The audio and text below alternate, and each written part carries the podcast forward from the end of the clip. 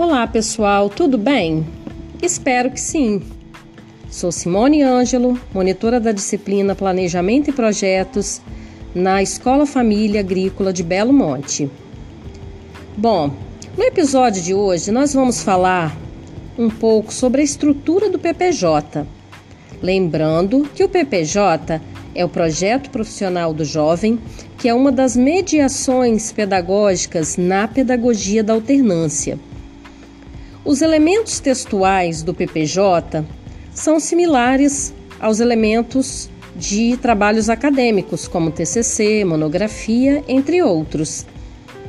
Quais seriam esses elementos? Bom, são três: os elementos pré-textuais, os elementos textuais e os elementos pós-textuais.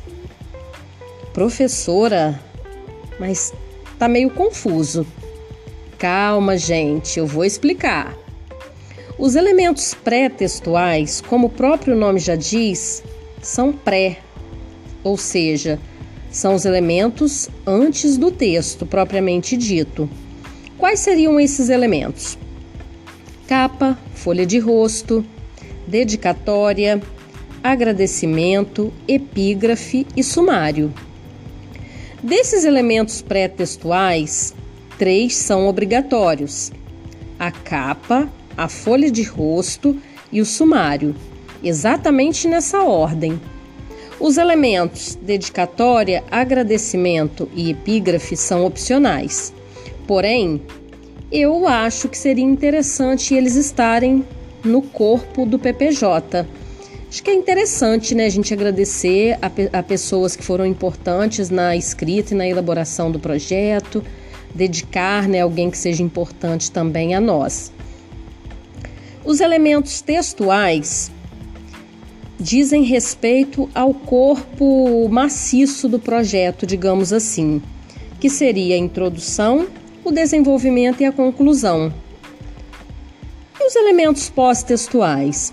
Bom, estes são as referências, os anexos e ou apêndices.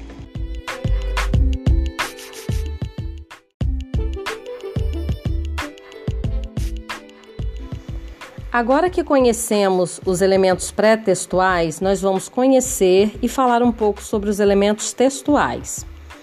Eles vão ter a seguinte ordem: introdução, Caracterização geográfica, histórica, social, política e econômica do município. Caracterização da unidade familiar de produção e da comunidade.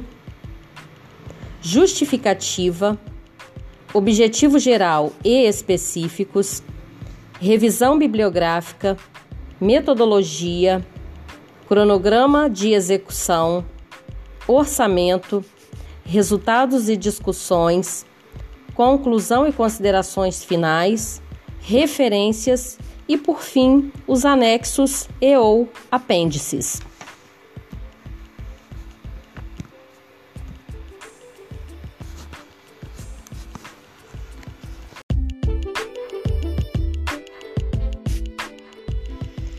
Vimos que o elemento textual está estruturado em diversos itens. Começando pela introdução até chegar à conclusão, são 11 itens que compõem o que chamamos de elementos textuais. O elemento textual é aquele que apresenta maior conteúdo e onde estarão todos os detalhes do seu projeto. Cada item apresenta-se no corpo do trabalho como um título e com conteúdo específico e condizente a este título. No PPJ, o que se refere ao elemento textual, nós vamos ter a introdução, o desenvolvimento e a conclusão, sendo que o desenvolvimento são todos aqueles itens que estão entre a introdução e a conclusão, conforme nós falamos anteriormente. Para cada item, tem-se uma orientação. E vamos tratar deste, deste assunto no próximo episódio. Não percam, espero vocês. Forte abraço e até breve!